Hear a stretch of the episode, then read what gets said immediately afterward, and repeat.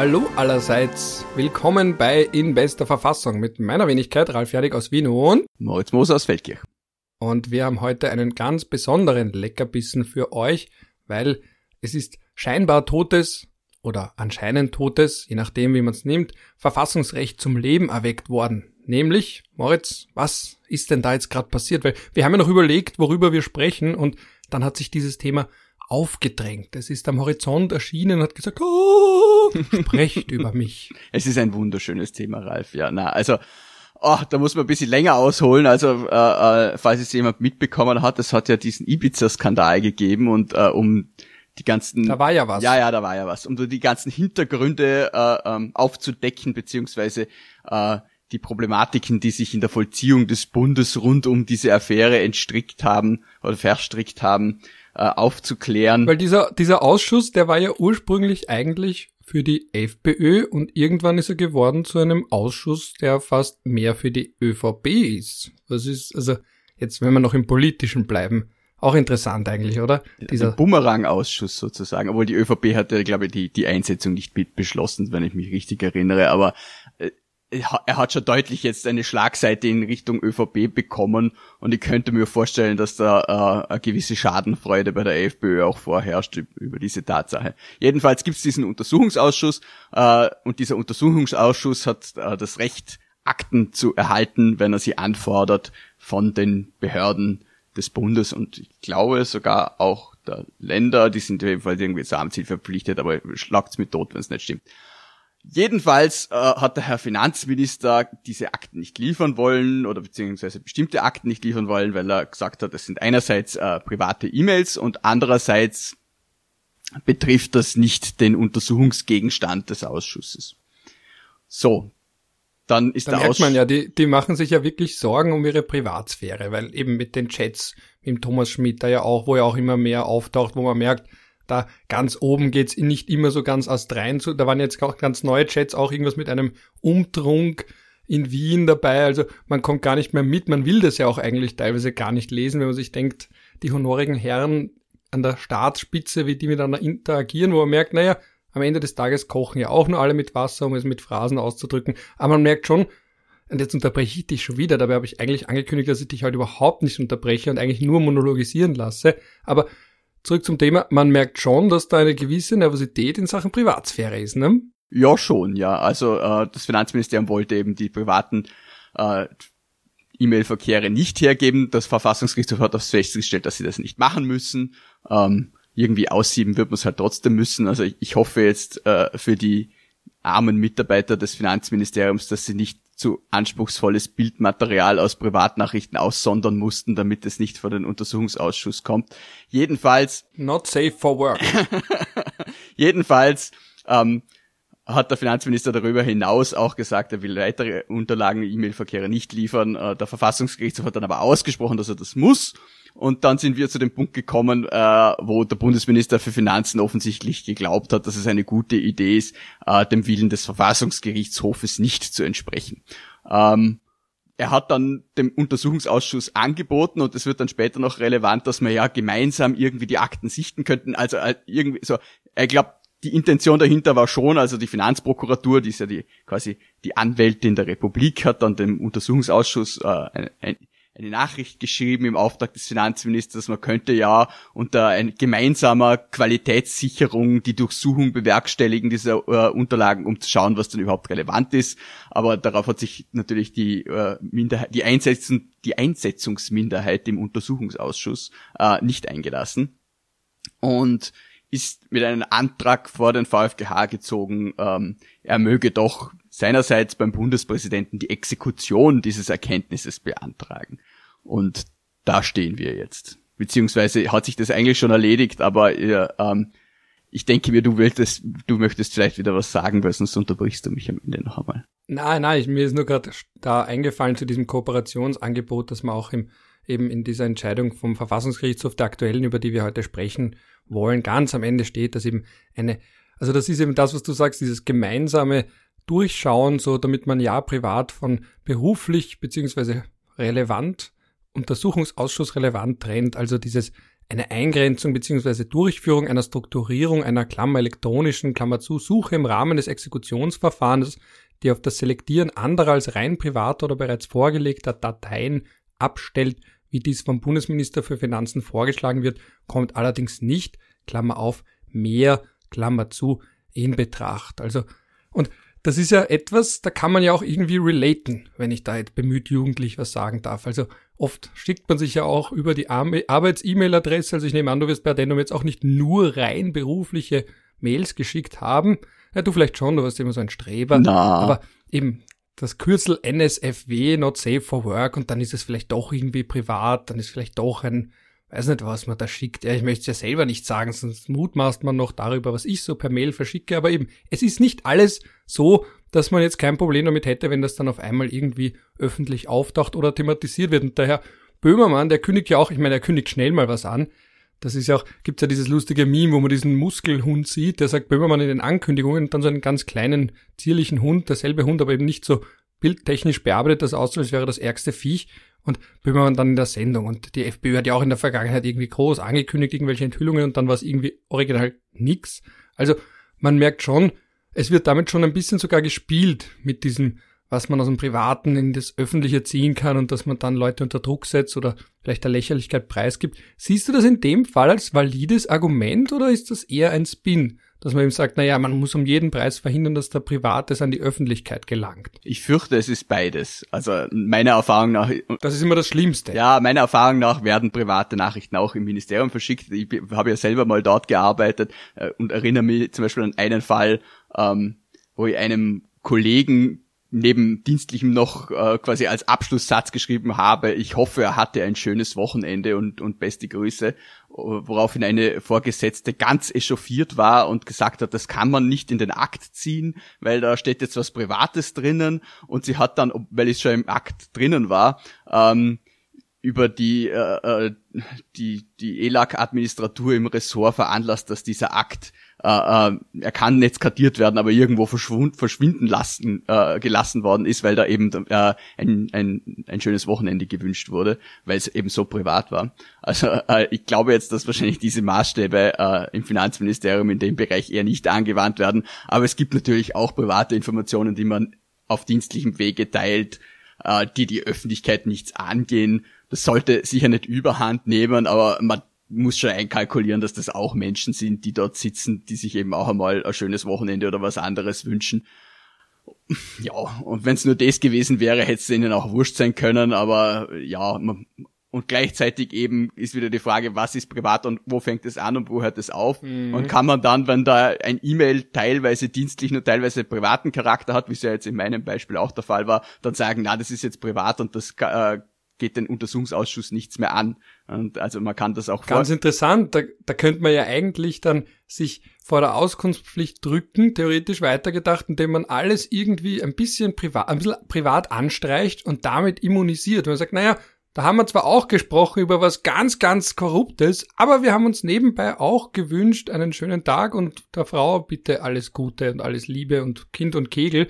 Also so gesehen könnte man ja das dann auch, wenn man jetzt wirklich ganz strikt wäre bei der Wahrung der Privatsphäre, damit ja auch ein Missbrauchsangebot machen, zu sagen, naja, dann versucht das alles ein bisschen einen privaten Anstrich habt. Und ich finde ja gerade bei den Chats in letzter Zeit hat man ja gesehen, dass eben privat und politisch so stark vermengt sind. Wenn Politik dein Leben ist und du dich mit den Menschen triffst, die dir auch vielleicht deine Jobs verschaffen oder, oder dir dabei zumindest helfen, einen guten Job zu bekommen, dann ist es ja nicht mehr entweder oder oder. Dann bist du Familie. Dann ist man Familie und Familie ist privat und öffentlich relevant gleichzeitig, wie du sagst. Ja, das ist eben schwierig und äh, es wird nicht einfacher durch die Tatsache, dass ähm, das Finanzministerium natürlich selber bestimmt hat, welche äh, Kommunikationen privat sind und welche nicht. Also äh, ich kann mir durchaus vorstellen, dass man da einen eher äh, extensiven Ansatz verfolgt hat. Aber man wird es dann im Endeffekt sehen, was da an den U-Ausschuss geliefert wurde. Ähm, es ist ja dann doch geliefert worden, um, um mit der Geschichte fortzufahren. Also der Verfassungsgerichtshof hat beim Bundespräsidenten die dann eben tatsächlich die Exekution beantragt. Das war ja dann noch der Streit, ähm, geht das überhaupt oder können wir vielleicht nachher noch drüber reden? Und der Bundespräsident hat dann eben gesagt, ja, der Finanz, er hat mit dem Finanzminister gesprochen und er wird jetzt liefern und ansonsten wird er exekutieren. Und das ist ja durchaus nicht unüblich. Also äh, im Zivilrecht ja auch durchaus möglich, dass jemand dann erst wenn der Exekutionstitel da ist, wirklich glaubt, dass man ihm was wegnimmt oder dass halt der Gerichtsvollzieher, wie man in Deutschland sagt, der Exekutor bei uns kommt und ihnen halt den Kuckuck draufklebt, wie man so schön sagt. Ähm, ja, und dann reagieren die Leute dann oft doch, und zwar schon bevor jetzt wirklich die Zwangsgewalt angewandt wird. Und in dem Fall war es eben auch so und die Akten sind zumindestens prima facie geliefert worden. Es kann ja auch sein, dass irgendwas vergessen wurde und das könnte dann der Bundespräsident natürlich immer noch exekutieren, aber ähm, der Exekutionstitel stellt ja auf eine bestimmte Leistung ab und wenn die erbracht wurde, dann kann man sie nicht mehr erzwingen. Also der Bundespräsident kann jetzt nicht ins Finanzministerium rennen und Akten suchen, die schon äh, im Parlament liegen. Man könnte jetzt, wenn man spitzfindig wäre, vielleicht darüber streiten, ob es eine Mindererfüllung durch den Finanzminister ist, wenn er es einfach die, äh, die Akten global als geheim einstuft, was er ja getan hat und deshalb sind sie ja auch ausgedruckt. Ähm, man wird sehen, wie sich da die, die äh, Minderheit im Untersuchungsausschuss äh, weiter positionieren wird. Aber es ist natürlich, äh, wie soll ich sagen, ein, ein Mittelfinger dem Parlament gegenüber, um so ein bisschen äh, drastisch auszudrücken.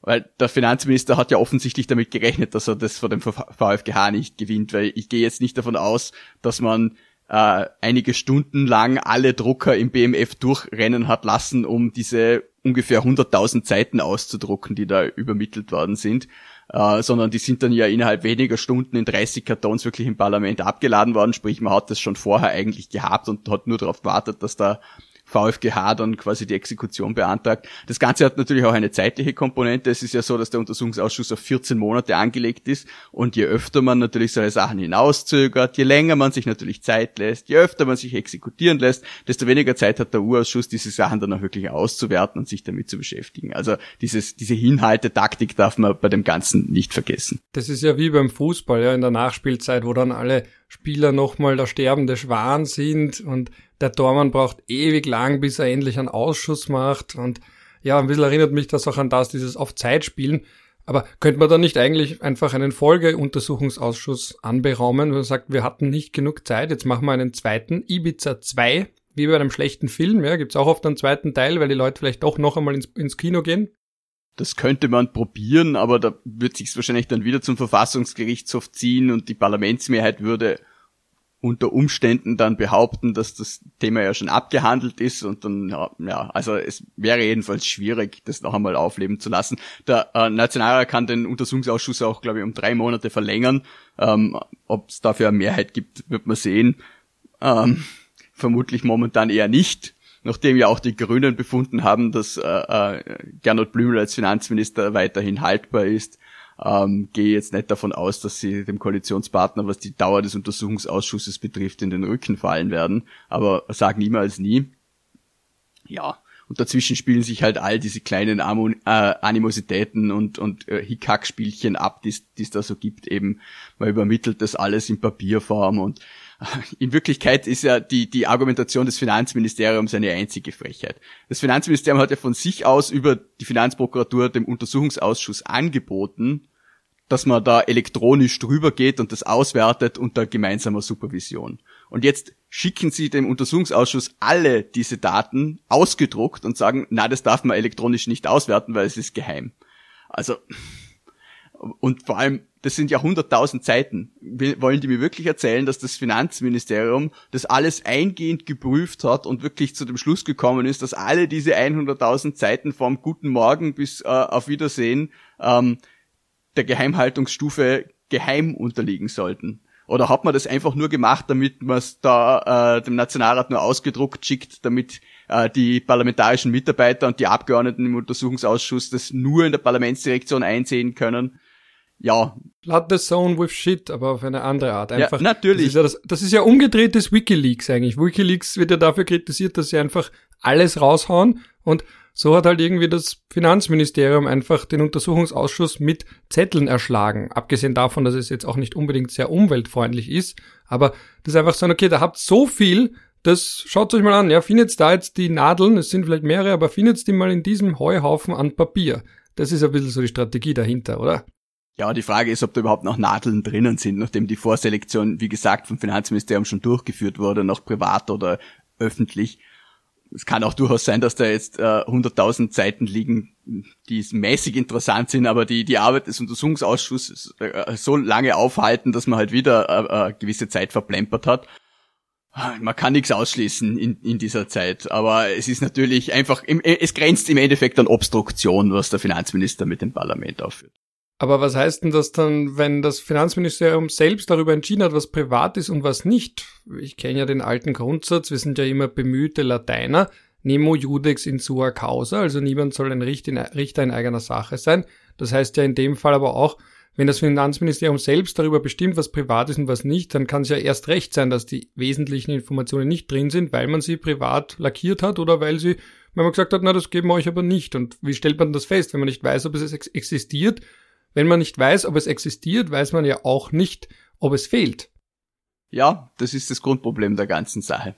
Also, das lässt sich auch nicht auflösen. Das ist im Endeffekt die, dieselbe Denkweise, wie wir sie über den Hausdurchsuchungen bei Behörden oder beziehungsweise dieser äh, geplanten Novelle dazu sehen. Also die Behörde ist natürlich immer objektiv, auch in eigener Sache und wird natürlich niemals etwas tun, ähm, was dem Gesetz zuwiderläuft. Denn sie ist ja nach Artikel 18 BVG verpflichtet, strikt nach dem Gesetz zu verwalten und tut natürlich niemals etwas anderes, weshalb die Behörde äh, nicht einmal im, klein, im tiefsten äh, Nachtschlaf auf den Gedanken verfallen könnte, etwas zu nicht zu liefern, was sie liefern müsste. Das heißt, wir sind ja wir hängen ab von der Integrität sämtlicher Mitarbeiter und Mitarbeiterinnen im Finanzministerium. Eigentlich ziemlich, eigentlich nur von der Integrität des Finanzministers, weil sie unterstehen ja alle seiner Weisung. Ja, aber es könnte ja trotzdem sein, dass irgendwer eine Whistle blowt, weil er sagt, oder weil sie sagt, naja, Moment einmal, ich habe da mitbekommen, dass da einiges zurückgehalten wurde. Also es könnte schon noch eine Einzelperson da einen Stein ins Rollen bringen, wenn sie sagt, Moment, das war nicht ganz in Ordnung. Ja, ja die Frage ist halt, wie sie es gemacht haben. Also sie haben diese 100.000 Seiten an Kommunikation und ich kann mir durchaus vorstellen, also dass es vielleicht auch einfach eine Hinhaltetaktik war, die Sache exekutieren zu lassen, weil man noch nicht durch war mit dem Sichten und die ganzen äh, gefährlichen Dinge noch nicht entfernt hatte. Sprich, man hat nicht so viele Leute, denen man hundertprozentig vertraut. Die setzt man in einen Raum, die müssen Tag und Nacht diese ganzen E-Mails durchforsten, dass er ja nichts hinkommt, was man nicht dort haben will. Und die sind aber noch nicht fertig. Und jetzt kommt dieser Exekutionsantrag. Und man hat ja um Zeit zu schinden schon diesen, diesen, dieses E-Mail geschickt, so lasst uns doch das irgendwie durchforsten und strukturieren. Und jetzt müssen sie halt irgendwie schauen, dass sie das Gang bringen. Und dann haben sie das alles ausgedruckt und zack und geliefert. Ist auch eine Option, aber wie gesagt, eine reine Vermutung und muss nicht stimmen. Ja, natürlich sind wir da im Reich der Vermutungen und das ist ja genau das, in das man eigentlich nicht will, gerade bei solchen Fragen. Ich denke mir da, gut, Viele sagen, Transparenz wird falsch verstanden und führt dazu, dass dann Leute vorgeführt werden. Andererseits kann es jetzt aber auch nicht sein, dass man einfach irgendwie, ich meine, ich weiß, ich komme an den Punkt zurück und wieder zurück und immer wieder zurück, aber unser politisches System hängt halt davon ab, dass die Leute, die das machen, die das bestimmen, die an der Spitze stehen, sich zusammenreißen und einen gewissen Ethos leben und eine gewisse äh, politische Moral mitbringen. Und wenn jetzt man schon langsam diese Sorge haben muss, dass man wirklich sagt, okay, haben die das jetzt wirklich geliefert? Ist da vielleicht ganz zufällig was verschwunden? Das ist ja kein gutes Klima, ja. Also, das ist ja für eine Demokratie. Ein Untersuchungsausschuss ist nie ein gutes Klima, Ralf. Die hassen sich alle gegenseitig. Ja, aber kann man sie nicht, weiß nicht, ich denke mir immer noch, ich habe das Gefühl, also die aktuelle Fleischausgabe, wenn ich mir diese kurze Werbung erlauben darf, da geht's ja um Feindschaft, ja, und ich musste da auch ein bisschen nachdenken über den Begriff des Feindes und mir ist da spontan auch eingefallen, der Karl Schmidt, der ja vom absoluten Feind gesprochen hat. Und ein bisschen habe ich die Sorge, dass wir nicht mehr in dieser Phase sind, wo man sagt, ja, ÖVP, SPÖ, die sind Feinde, aber die haben sich ja am Ende des Tages gibt es immer noch so einen Grundkonsens. Und mittlerweile habe ich aber das Gefühl, dass dieser demokratische Grundkonsens, was man zum Beispiel aus dem Kaisermühlenblues auch kennt, wo der, der Schwarze und der Rote, die mögen sich zwar nicht, aber am Ende des Tages das ist so eine Hassliebe und sie ist ganz lieb anzuschauen. Es ist natürlich dort ähm, überzeichnet im positiven Sinne, aber dass man trotzdem immer noch so eine Art gemeinsamen Rahmen hatte. Und ich habe das Gefühl, dass dieser gemeinsame Rahmen eben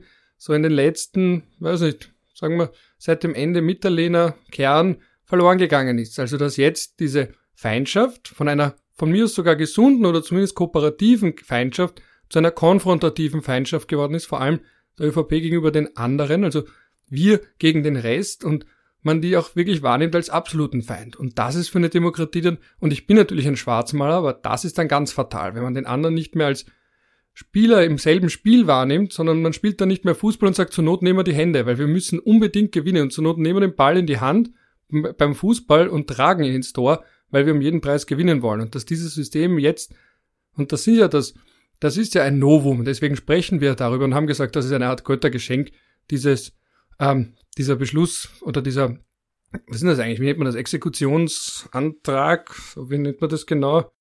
Es ist ein Beschluss, ja. Es ist ein Beschluss und eben ein, ein Antrag unter Artikel 146 Absatz 2 BVG. Aber es ist kein Erkenntnis, genau, weil der Beschluss fußt ja auf ja, dem ja. Erkenntnis.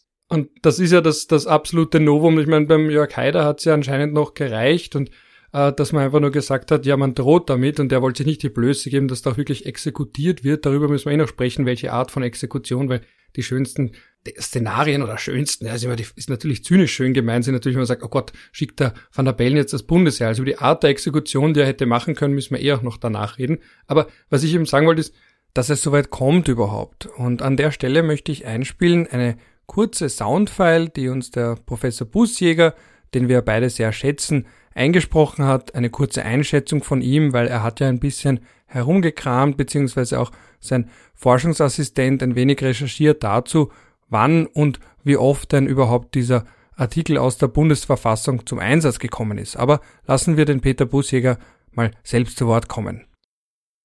Das Verfahren gemäß Artikel 146 BVG gegen den Finanzminister Blümel ist sicherlich von seiner Dimension her einzigartig.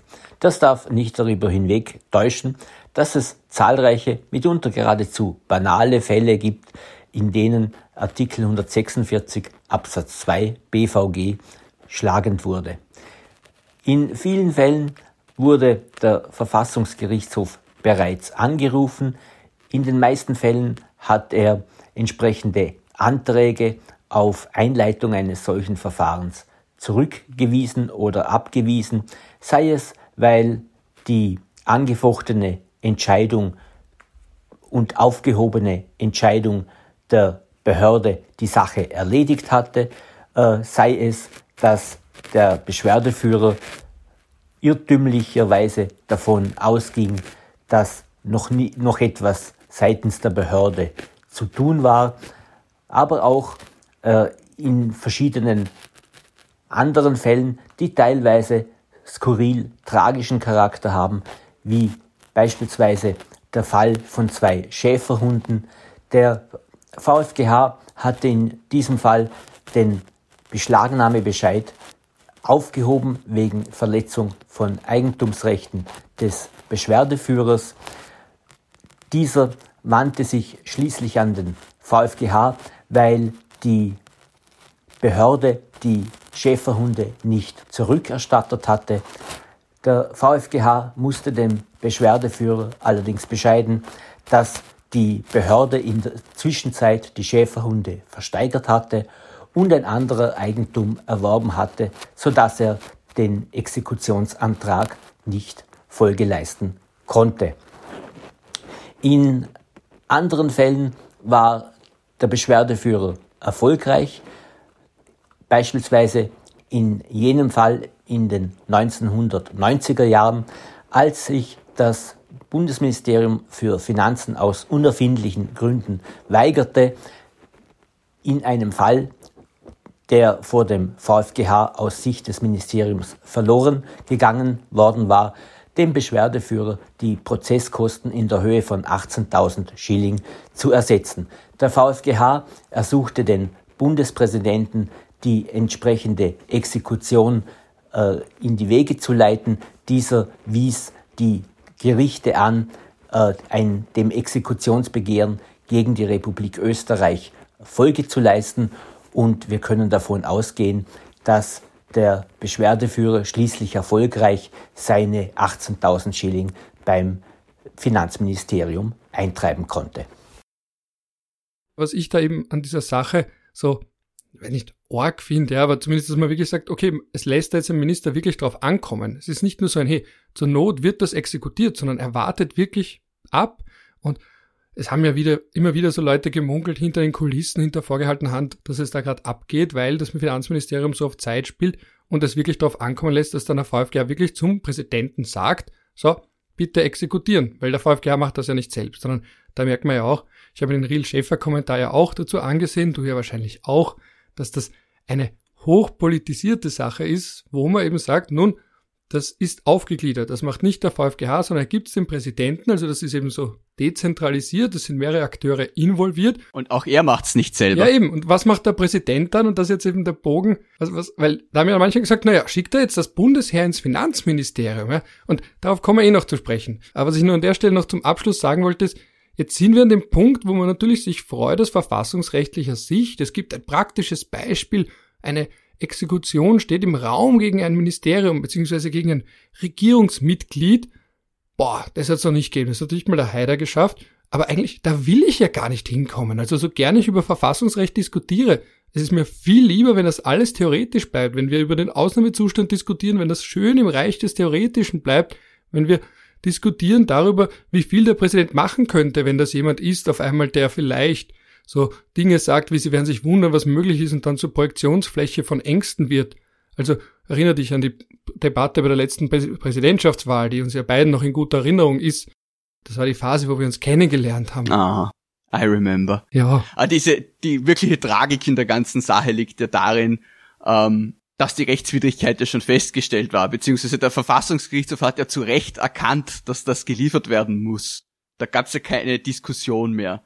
Und der Finanzminister hat dann auch so angefangen, da jetzt irgendwie zu verhandeln, als könnte er jetzt dann auch irgendwie rauskommen aus der Geschichte und äh, na, er liefert das nicht und so. Also das ist schon sehr tragisch, weil das ist, ich hab's eh schon mal gesagt, das ist wie wenn ich dir ein Auto wegnehme und dann behaupte, es ist aber mein Auto und dann gehen wir bis zum obersten Gerichtshof und der sagt, das Auto gehört dir und sogar dann gebe ich es dir nicht zurück, sondern ich warte drauf, bis, bis eben der Exekutor kommt und mir die Autoschlüssel äh, mit der Polizei aus den Händen reißt, ungefähr so. Also knapp davor sind wir gestanden, weil sobald der Exekutionstitel da war, hat man ja dann doch geliefert. Aber es ist schon, es sagt schon sehr viel über das Rechtsstaatsverständnis dieser Leute auch aus, dass sie so weit getrieben werden müssen, dass sie es machen. Aber gut, es, es ist ja noch einmal gut gegangen. Aber dass dieser Artikel 146 BVG schon eine schwierige Materie sein könnte, hat sich der Verfassungsgesetzgeber ja schon in den 20er Jahren gedacht. Weil wenn wir auf die Stammfassung des BVG schauen, steht ja, glaube ich, nur drinnen 1920,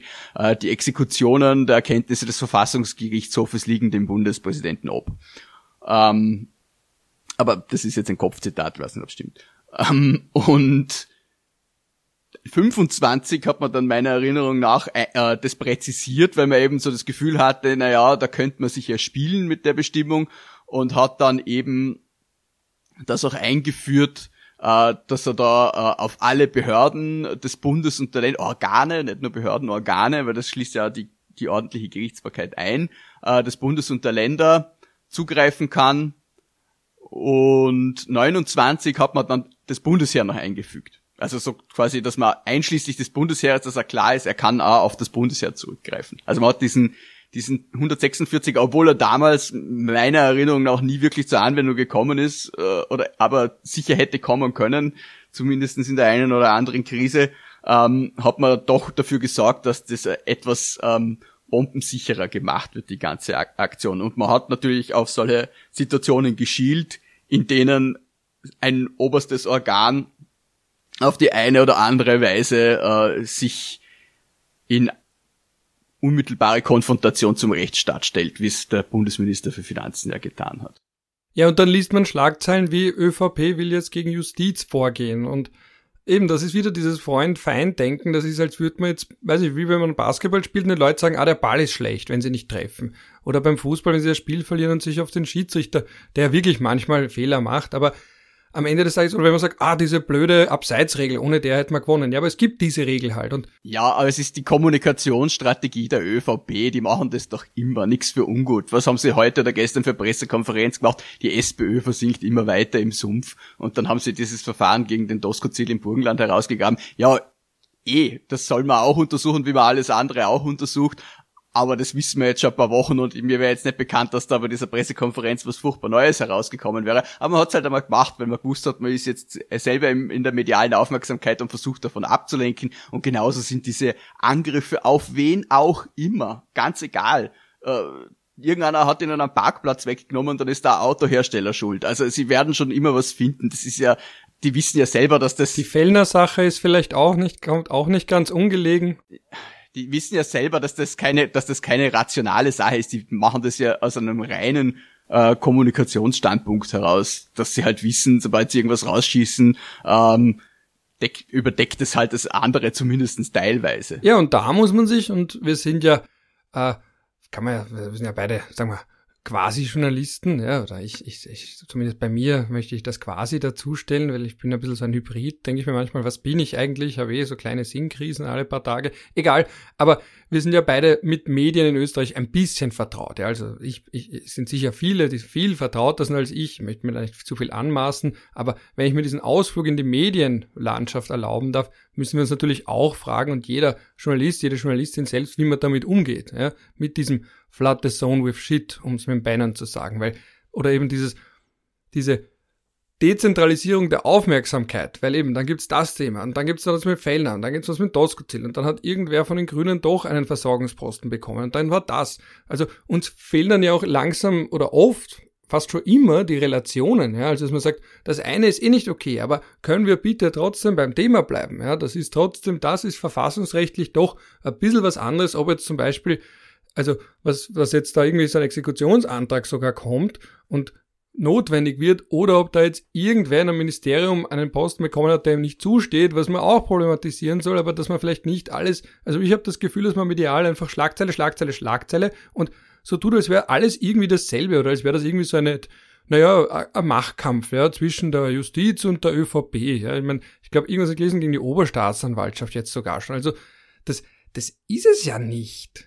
Und das soll es auch nicht sein und das muss man als Journalist dann aber auch entsprechend einordnen können und auch, und das, und auch tun. Es, es ehrt dich sehr, es ehrt dich sehr, Ralf, dass du glaubst, dass solche Themen auch ausschließlich journalistisch gewichtet werden. Aber wenn man sich so anschaut, äh, in welchen Tageszeitungen dieses Thema wo gelandet ist, dann weiß man ja, woher der Wind weht. Also ich glaube, man könnte jetzt wirklich äh, unzweifelhaft sagen, dass eine äh, dass ein Antrag des Verfassungsgerichtshofes auf Exekution des Bundesministers für Finanzen durch den Bundespräsidenten ähm, keine alltägliche Geschichte ist, aber in einigen äh, Tageszeitungen und Medien das tatsächlich so gehandhabt wurde, als wäre es eine alltägliche Geschichte. Und da kann man sich jetzt fragen, ob das wirklich eine journalistische Gewichtung ist oder ob es vielleicht äh, der Luftdruck war oder die äh, Millionen an Inseraten, die die Regierung in die Medien pumpt. Man wird es nie genau wissen. Aber ich würde schon vermuten, dass es vielleicht nicht nur die reine journalistische Gewichtung war. Ach, ja. Man könnte zynisch werden. Na, ich bin's eh schon. Endstadium Zynismus. Das Schöne daran, um zurück zum Thema zu gehen, ja, also wenn wir schon ein Nerd-Thema haben und selbst keine politisch relevanten oder medial aufgrund unserer ähm, also wir haben ja durchaus Hörer. An der Stelle auch ein Danke übrigens, falls ihr es gehört habt. Moritz hat ein neues Mikrofon und klingt deswegen noch viel schöner. Sein liebliches Stimmchen wird noch besser aufgenommen. An der Stelle noch einmal Dank an diese Spende von einem unserer Hörer. Vielen, vielen Dank. Ich glaube, er wollte namentlich nicht genannt werden, aber wir wissen, wer es ist und äh, danke an dieser Stelle nochmal. Genau, und nicht, weil er sich geniert, sondern weil er gesagt hat, er macht das ja nicht, um irgendwie Fame zu bekommen, sondern weil er uns anscheinend gerne zuhört. Und das, es gibt auch Menschen, das ist ja gerade für so ich sage, wir sind beide, irgendwo sind wir wahrscheinlich Viertel-Narzissten trotz allem, ja, also wir sind schon der Meinung, dass unsere Meinung anscheinend wichtig genug ist, um einen Podcast aufzunehmen, aber es gibt da draußen auch Menschen, die nicht ihre Fratze überall hinhängen und nicht ihre Stimme überall ertönen lassen und nicht ihren Namen überall sehen wollen. Das soll es geben. Das sollte uns zur Bescheidenheit anregen. Genau. Bescheidenheit ist eine Zier, doch weiter kommst du ohne ihr. Aber zurück zum Thema.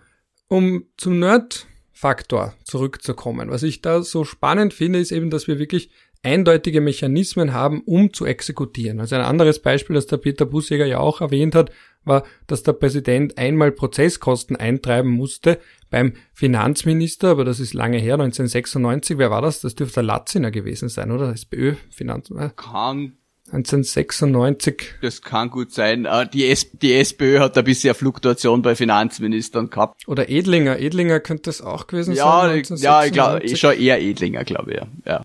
ja. Späterer Rapid Wien Präsident. Ähm, und der Hund der hat und diese die Wurst. Kannst du dich erinnern? Der hat diese, na, das muss, Ja, die, die, äh, die, die ÖVP wollte ja dann damals im Jahr 99, 2000 äh, als Bedingung, dass sie noch einmal mit den Roten in die Koalition geht, wollten sie das Finanzministerium haben, was ihnen die SPÖ nicht gegeben hat. Und der Edlinger hat gesagt, das ist dasselbe, wie wenn man dem Hund die Wurst anvertraut. Aber dabei sagt man das doch immer über Sozialisten. Ja, das kann man jetzt aus der aktuellen Situation beurteilen, wie man möchte. Ähm, ob die SPÖ immer nur verantwortungsvoll mit dem Finanzministerium umgegangen ist, sei auch dahingestellt. Aber es ist die Geschichte ist gelaufen, wie sie gelaufen ist. Die Ö ÖVP hat das Finanzministerium übrigens dann auch unter der äh, schwarz-blauen Koalition dann nicht gehabt, bis dann der krasser übergelaufen ist zur ÖVP, beziehungsweise als äh, parteifreier Minister von ihr vorgeschlagen wurde. Pseudo-parteifrei. Ja, fast, fast wäre, fast wäre Vizekanzler geworden. Aber ja. De facto nicht parteifrei, de jure von mir aus, aber in Österreich, also wem man manchmal als parteifrei bezeichnet, finde ich hm. auch ganz witzig. Aber es wäre ein Thema für sich. Zurück zur Exekution. Zurück zur Exekution, genau. Und da hat eben damals anscheinend der Bundespräsident den Auftrag bekommen, Prozesskosten von 18.000 Schilling einzutreiben. Und der VfG hat das anscheinend dann auch den Präsidenten in Auftrag gegeben, die einzutreiben. Diese 18.000 Schilling, was dann später passiert ist, wissen wir nicht, aber wir können davon ausgehen, also auch wie Professor Busjäger, dass diese 18.000 Schilling dann doch an Prozesskosten ersetzt wurden. Und was ich daran so schön finde, ist, ähm, ich bin ja ursprünglich aus dem Völkerrecht und noch immer im Völkerrecht natürlich. Und ich bin ja dann nur jemand, ein, ein Verfassungsrechtsfan, könnte man sagen, ja. Aber was ich eben so schön finde, weil die Verfassungsrechtler, die sagen ja natürlich, na, das Völkerrecht ist kein echtes Recht. Und hier ist natürlich ein ganz zentraler Punkt, warum sie das sagen. Weil sie sagen, wenn da etwas nicht getan wird, kann es zur Not exekutiert werden. Und im Völkerrecht würde das nicht gehen. Also, um die Parallele zu schlagen, beim Internationalen Gerichtshof, da kann man auch, wenn ein Urteil nicht entsprechend umgesetzt wird vom Internationalen Gerichtshof, kann die Partei, die Recht bekommen hat, sich an den Sicherheitsrat wenden der Vereinten Nationen nach Artikel 94 Absatz 2 UN-Charta. Nur dieser Sicherheitsrat, wie wir fast alle wissen, ist jetzt nicht unbedingt das effektivste Organ. Das heißt, das ist noch nie passiert, noch nie effektiv. Also wenn jetzt beispielsweise Nicaragua in den USA äh, gegen die USA gewonnen hat 1986 beim IGH, das ist ein Fall, wo die USA wegen der Unterstützung der Contra-Rebellen verurteilt wurden vom Internationalen Gerichtshof, dass das völkerrechtswidrig war, diese Unterstützung für Rebellen in einem Bürgerkrieg, der durch die USA auch direkt unterstützt wurde, auch Minen wurden da gelegt. Aber am Ende des Tages, und dann geht Nicaragua zum Sicherheitsrat, da sitzen dann die USA mit einem Veto. Hm, naja, was wird passieren? Das heißt, das ist natürlich, und das ist mir bewusst, dass jedem Völkerrechtler bewusst, natürlich gibt's immer wieder Exekutions- ähm, Schwachstellen, um es mal so auszusprechen. Ja, die gibt's, die gibt's im Verfassungsrecht auch, aber man darf schon nicht unterschätzen, was, was für eine Modernität in diesem Artikel 146 Absatz 2 BVG dann auch wirklich drinnen steckt. Also man hat ja damit das überwunden, was es zum Beispiel in Deutschland und der Schweiz noch gibt, die sogenannte Bundesexekution, die ja ein wirklich archaisches Instrument ist. Also in der Schweiz hat es das äh, äh, ein paar Mal gegeben da sind dann Bundestruppen in Kantone einmarschiert, zum Beispiel wenn es irgendwelche Arbeiteraufstände gegeben hat oder so, dann hat man da mal in die Menge geschossen und hat die, die öffentliche Ruhe wiederhergestellt. Äh, Bundesexekution richtet sich aber zum Beispiel auch gegen Gliedstaaten, die jetzt äh, sezessionistisch äh, werden wollen. Also die US-Verfassung. Jura, das Jura-Kanton hat sich doch auch sogar erfolgreich abgespalten, oder? Ist das nicht so Ja, entstanden? aber die haben sich von Kanton Bern, ja, ja. die haben sich von Kanton Bern abgespalten. Da hätte man ja keine Bundesexekution gegen äh, den Kanton Jura führen können, weil es den hat, den hat's ja da noch nicht gegeben. Aber das war äh, eine sehr interessante eigene Geschichte, wo, wo auch Schwingersteine oder wie heißt, also na, Schwingen ist wieder was anderes, aber es gibt so einen Stein, den sie da irgendwie weit geworfen haben, die Berner, und auf den sind sie sehr stolz.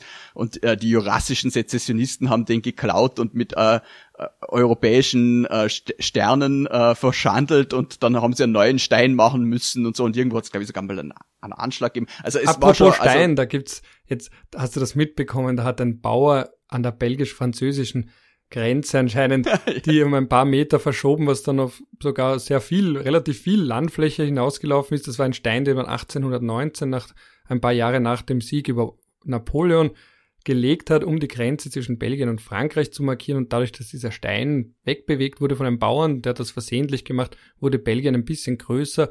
Äh, es ist zu einem diplomatischen Zwischenfall geworden, aber man hat sich freundlich darauf geeinigt, den Stein wieder zurückzustellen und ganz kurz war Belgien ein, ein Stein des Anstoßes. Ja, genau. Und also wenn wir schon bei Stein sind, auch so eine kleine Geschichte, aber das ist natürlich ganz was anderes, verzeih mir die Detour. Na, nix, wir, wir, wir, wir äh, schweifen ja immer wieder gerne ab. Zurück zur Bundesexekution. Also, ähm, die Schweizer Bundesverfassung und das deutsche Grundgesetz kennen die Bundesexekution noch immer. Auch die, die Weimarer Reichsverfassung hat die Reichsexekution gekannt. Ähm, was ich vorher noch kurz ausführen wollte, man könnte äh, den Sezessionskrieg in den USA eigentlich auch unter Bundesexekution einordnen, denn aus Sicht der Nordstaaten waren das ja sezessionistische Rebellen, die man ja quasi niederwerfen musste. Also da hat der Bund mit Bundestruppen äh, die Bundestreue von abtrünnigen Gebieten erzwungen. Ähm, und in Deutschland hat es das auch gegeben.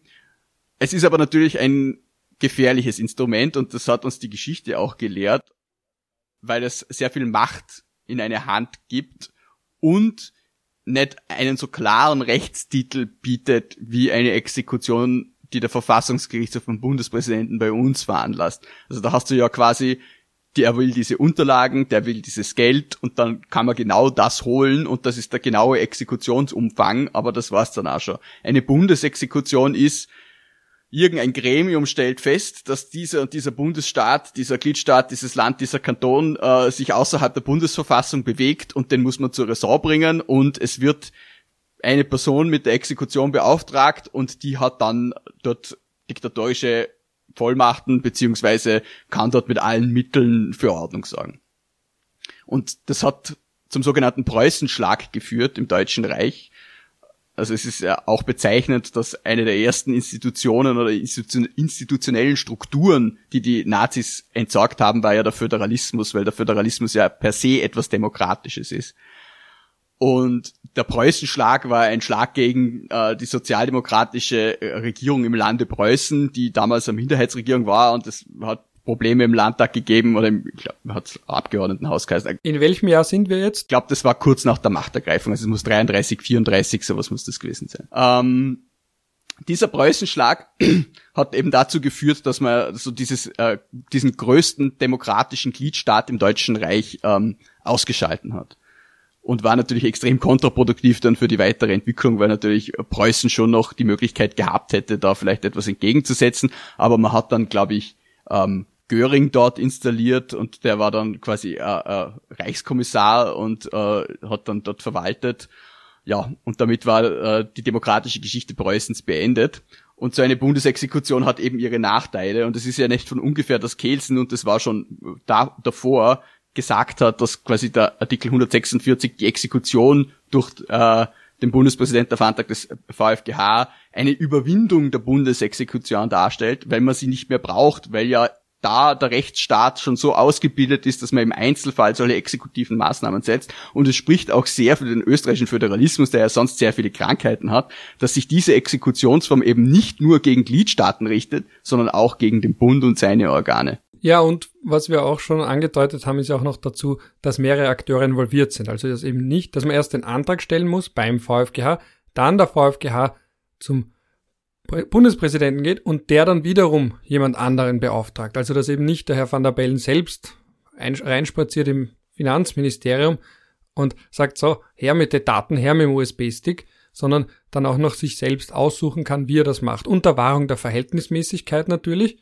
aber... Äh, ich habe kurz nachgeschaut, damit ich keinen Schatz erzähle. Also der Preußenschlag war zwischen 32 und 33 und äh, der Reichskommissar war Franz von, pa von Papen, also der damalige konservative äh, Reichskanzler. Und später war, glaube ich, Göring preußischer Ministerpräsident, wenn ich es richtig in Erinnerung habe. Das zur Einordnung.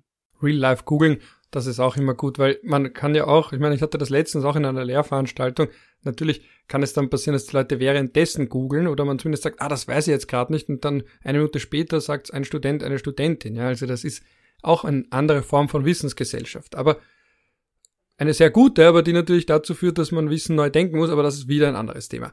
Zurück zu unserem Thema jetzt aber, und ich finde das aber sehr spannend, dass eben der Präsident und sehr wichtig natürlich eben erstens nicht selbst hineinspaziert und sich auch aussuchen kann, wie er es am besten macht und was am verhältnismäßigsten ist. Und Verhältnismäßigkeit, das sagt man ja schnell mal, ja, das sagt man im Kriegsrecht auch immer, ja, naja, wenn der Angriff verhältnismäßig ist, können schon ein paar Leute sterben, das, dann, das nennt man dann Kollateralschaden, das Unwort des Jahres 1999, wegen dem Kosovo-Krieg, da hat man auch gesagt, wenn Zivilisten gestorben sind, das waren halt Kollateralschäden. Ähm, aber in Österreich wird das halt auch bedeuten, weil vor allem natürlich ist da eine schöne Schlagzeile, ja, der Präsident, der könnte jetzt das Militär reinschicken ins Finanzministerium, ja. Aber dass er sich das schon so auch aus politischen Gründen, aber durchaus auch rechtlich, rechtlich, Recht ist ja immer politisch irgendwo, ähm, So heißt ja auch mein anderer Podcast, Werbung. Ähm, aber dass man natürlich da jetzt nicht gleich da einen Panzer hinschickt, sondern so als Commander in Chief in Österreich, sondern da noch irgendwie schaut, okay, was ist denn da jetzt am gelindesten? Was wird da am wenigsten Aufruhr verursachen? Aber im Endeffekt dann in letzter Instanz wirklich da auch entsprechende Mittel ergreifen könnte. Weil was hätte er denn machen können, wenn der Finanzminister nicht kooperiert hätte, wenn er gesagt hat, so, ich lasse jetzt drauf ankommen. Was machst du denn jetzt? Hm? Dann hätte, dann hätte er eben exekutiert und dann hätte er nach seinem Ermessen ähm, die Organe beauftragt, die er hätte beauftragen wollen, also ordentliche Gerichte, Staatsanwaltschaft oder Landespolizeidirektion, whatever.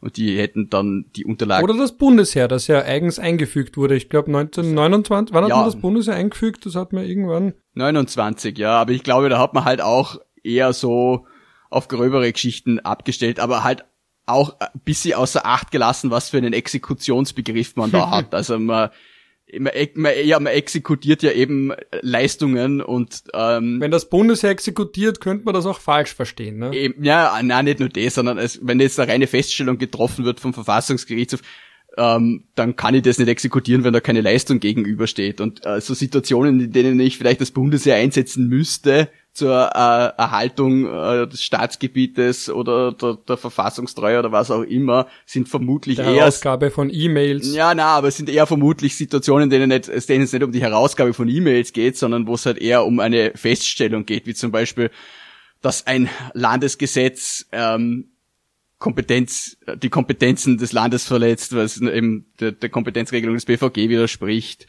und das Bundesland macht's aber wieder kund oder äh, weigert sich die oder der Landeshauptmann weigert sich den Ausspruch des Verfassungsgerichtshofs kund zu machen, dass dieses Gesetz verfassungswidrig. Der Landeshauptmann weigert sich die Obwohl, Ortstafel korrekt ja, anzubringen. Wo, wobei wobei natürlich auch und im, im, äh, ähm, im Chefferil-Kommentar, den du auch schon erwähnt hast, ähm, schon auch diskutiert wird, ob man jetzt Kundmachungen auch exekutieren kann. Darüber kann man streiten. Ähm, womöglich ist dem so, aber es gibt sicher auch Szenarien, in denen jetzt ein Einsatz des Bundesheeres wahrscheinlicher wäre als jetzt eine, eine Leistungsexekution. Aber ja, hoffen wir darauf, dass wir es nie herausfinden. Das wäre dann nämlich noch meine letzte große Frage an dich, was du darüber denkst. Und jetzt mal das umgekehrte Szenario. Sagen wir 2016 wäre nicht Alexander van der Bellen zum Bundespräsidenten gewählt worden, sondern Norbert Hofer. Und Norbert Hofer sagt dann, nun, ich weigere mich, dieses also diesem Antrag auf Exekution nachzukommen. Was ist denn dann, wenn dann wirklich auf einmal im System, wenn da eben das Getriebe ein bisschen stottert, weil eine einzelne Person dem nicht nachkommt? Oder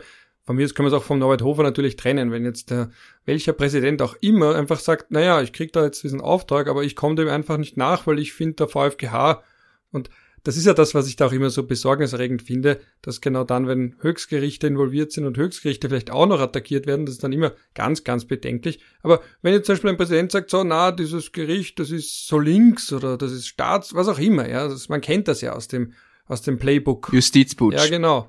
Ähm, und einfach sagt, so, ich komme dem jetzt nicht nach. Was ist denn dann? Ja, also ich würde von der Person des Norbert. Setzt man dann ab? Naja, ich würde von der Person des Norbert Hofer äh, äh, trennen, weil ich nicht glaube, dass er sich so verhalten hätte. Also ich bin jetzt kein expliziter Fan von ihm, ich habe ihn, ich habe ihn auch nicht gewählt, ähm, aber ich ich, man, man muss nicht, nur, man muss nicht, man muss nicht alles Übel der Welt auf seinen Namen laden, aber ich weiß, dass du das nicht wolltest. Also äh, reden wir lieber über Wilhelm Miklas.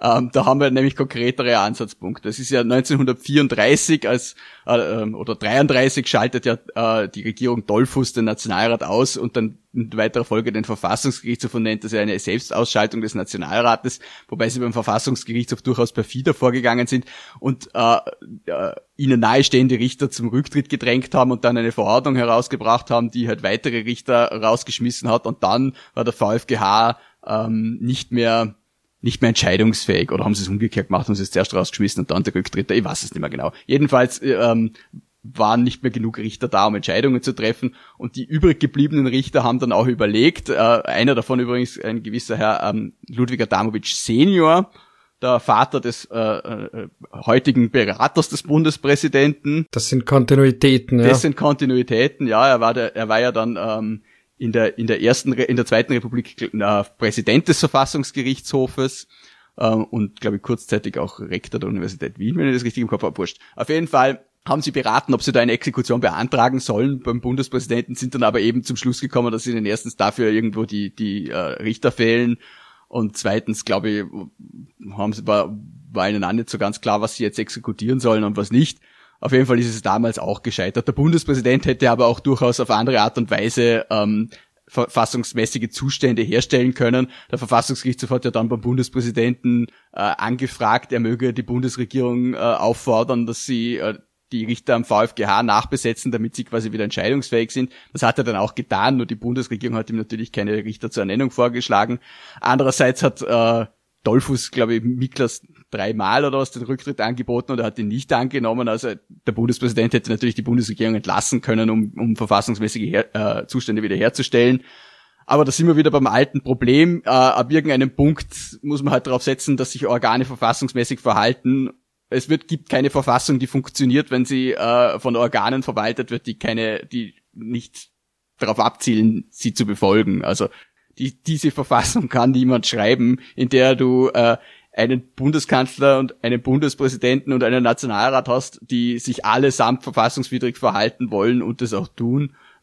Das ist einfach nicht eingrenzbar. Also irgendwann eskaliert die Situation natürlich. Eine Verfassung ist ja dazu da, ähm, politischen Streit in Bahnen zu lenken und äh, auf einer rechtlichen Grundlage zu entscheiden. Und es ist ja logisch und liegt in der Sache, dass das ab einem gewissen Eskalationslevel einfach nicht mehr möglich ist. Ja, und in letzter Instanz ist dann halt wieder die Absetzung vom Bundespräsidenten, wenn es wirklich hart auf hart kommt und wenn man auch dafür entsprechende Mehrheiten hat. Ne? Ja, aber das ist also. Na, wir sind schon Extremland, ja. Das ja, naja, eh. Also wir, wir haben sind schon im Horrorszenario. Wir haben in, wir haben in den letzten Jahren ja äh, die äh, die Anwendung von äh, Bestimmungen des Bundesverfassungsgesetzes erlebt, die wir wahrscheinlich zu erleben nicht get geträumt hätten, wie zum Beispiel die, den Misstrauensantrag gegen die Bundesregierung oder jetzt eben diese beinahe Ex Exekution.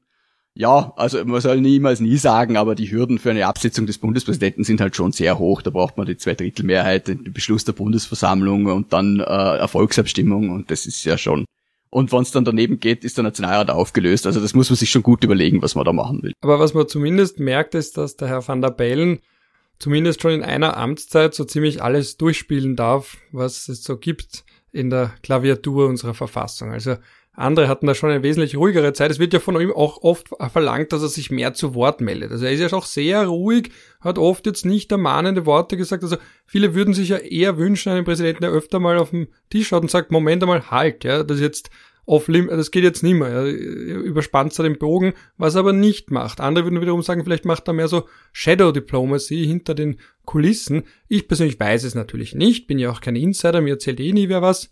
Vielleicht sage ich das aber nur, weil mir Leute was erzählen und ich ihnen zeigen will, dass ich nicht sage, dass sie mir was erzählen. Oder vielleicht tue ich gerade so, als wäre ich ein Insider, obwohl ich, egal. Der Punkt ist, ja, dass man ja, also beim Herrn Bundespräsidenten, man wünscht sich ein bisschen Punkt, mehr Aktivität. Ja, um auf diesen Punkt kurz einzugehen, man muss ja nicht auf den Tisch hauen, aber man kann schon mehr sagen. Also jetzt so diese Pressekonferenz war schon, ja, das ist schon ein erstes Mal und ich erwarte mir, dass das gemacht wird und Ding und Dang. Da hätte man vielleicht schon ein Wort dazu finden können, dass es die, diese Situation ja jetzt nicht von ungefähr kommt und dass es davor schon ein eindeutiges Erkenntnis des Verfassungsgerichtshofes gegeben hat, das zu befolgen sich ein oberstes Organ dieser Republik geweigert hat. Und dass der Bundespräsident sowas nicht per se verurteilt, sondern einfach nur davon spricht, dass er äh, sein Gelöbnis auf die Bundesverfassung erfüllen wird, wenn der Finanzminister nicht liefert. Ja, das ist eh schön und gut, aber auch der Herr Finanzminister ist auf die Bundesverfassung angelobt worden und hat's mit dem vielleicht nicht ganz so eng genommen wie der Herr Bundespräsident. Ja, ich habe ganz allgemein das Gefühl, dass wir Dinge normalisieren, die nicht normal sind. Und deswegen sind wir Gleichzeitig ist wahrscheinlich die Sorge davor, wenn öfters über den Verfassungsbogen hinaus agiert wird oder zumindest ausgereizt wird, je öfter man mahnt, desto weniger hört man die Mahnungen. Aber gleichzeitig, wenn es halt oft Anlässe gibt zu mahnen oder eben mal was wirklich klar zu benennen, dann ist eben, wie soll ich sagen, oft, wenn, wenn oft was schief läuft und es oft kritisiert wird, dann sagen wiederum andere oder nehmen es wahr, na ja gut, die regen sich ja immer auf. Aber wenn man ganz viel bekommt, was nun mal aufregenswert ist, da kann man nicht schweigen, weil man sagt, naja, sonst sind die anderen müde, weil man sich so oft aufregt. Ja, man kann es niemandem recht machen, das ist klar, aber im, am Ende des Tages wäre meine Philosophie halt, wenn etwas ein Vollschaß ist, soll man es auch einen Vollschaß nennen und nicht irgendwie herumdrucksen, dass das irgendwie die Leute abstumpft oder das Vertrauen ins System schwächt oder sonst irgendwas. Es geht halt einfach nicht. Man kann das nicht machen. Man soll es nicht tun. Können, kann, können tut man ja, wie man sieht, aber man soll es nicht tun. Und das könnte man auch benennen als Staatsoberhaupt. Ja, sollte man. Ja. Aber wir sind ja. ja der Bundespräsident und wir müssen ja auch nicht so tun, als wären wir weiser als der Verfassungsgerichtshof und der Herr Bundespräsident zusammen. Vertrauen wir auf, auf äh, die huldvolle Führung unseres Staates. ja, wir sind ja nur zwei Balkon-Muppets. Gut, ich würde sagen, wir sind, oder nicht nur ich würde, ich sage, ich sage, wir sind, glaube ich zumindest, am Ende angekommen, außer du hast jetzt noch was ganz Dringendes, was dir am Herzen liegt. Nein, ich, ich finde, es ist eine schöne runde Folge geworden. Viele Exkursionen haben wir vielleicht diesmal wieder gemacht, aber die Leute werden es uns hoffentlich verzeihen. Hoffentlich. Es soll ja manche Hörerinnen und Hörer geben, die sagen, wir haben was Beruhigendes. Ja, also ich, ich, ich finde das sehr schön, den Gedanken. Barbara Kaufmann schläft mittlerweile wahrscheinlich. Ja, vielleicht haben wir ein paar zu Tode gelangweilt, aber auch das kann ja eine legitime Funktion von Podcast sein, dass wenn man ganz ruhig dahin schippert auf dem Schiff des Verfassungsrechts und eben ein bisschen so Ausführungen hat, wo immer man sich denkt, eigentlich ist das nicht so spannend, aber es ist irgendwie beruhigend, wie die zwei über etwas Belangloses mit ihren einschläfernden und sehr ruhigen Stimmen. Ich werde jetzt selbst wieder, ja. Du kannst doch nicht sagen, dass die Verfassung belanglos wäre. Also da, da, da ist dann die Ruhe wieder vermeiden. Nein, nein, die, die Verfassung nicht, aber unsere Ausführungen über so manche die Tour, also darüber, ob der Herr vor langer. Zeit seine Schäferhunde zurückbekommen hat, das war nämlich im Jahr 1975, ist jetzt aus heutiger Sicht das Leben ist ja doch ein, ein kurzes Lichtspiel zwischen zwei Unendlichkeiten, also ob jemand vor fast 50 Jahren seine zwei Schäferhunde oder ah, es steht nur Schäferhunde, ich weiß gar nicht, ob es zwei sind, aber seine Schäferhunde zurückbekommen hat, das ist jetzt, sagen wir auch nicht ganz belanglos, aber relativ belanglos. Ja, schon, aber das ist auch die, die Schönheit Österreichs, dass wir am Ende des Tages äh, den Knoten spannen können zwischen Gernot Blümel und den und Schäferhunden aus den 70er Jahren. Das, wo, wo gibt's ein Land, wo man sowas kann? Ja. Tu Felix Austria. Genau. Also, lieber Moritz, schön, dass wir es mal wieder geschafft haben, auch Schön, dass die Hörerinnen und Hörer dabei waren. Wir schätzen euch alle sehr. Wir wissen auch, wer unsere Unterstützer und Unterstützerinnen sind, die ein bisschen was beitragen zu diesem Podcast. An dieser Stelle auch ein riesengroßes Danke für alle, Vielen Dank. die ein bisschen was auch beitragen dafür. Wir nehmen das wahr. Wir freuen uns sehr darüber, dass unsere Arbeit ein bisschen gewürdigt wird. Oft freut man sich auch nur über das kleine Zeichen der Anerkennung, also egal wie groß der Betrag ist, ja. Gut. Also, dann wünsche ich dir alles Liebe nach Vorarlberg und den Hörern, da sage ich ein Ciao aus Wien. Und Bussi Baba aus Feldkirch. Es spielt die Bundeshymne. Dä, dä, dä.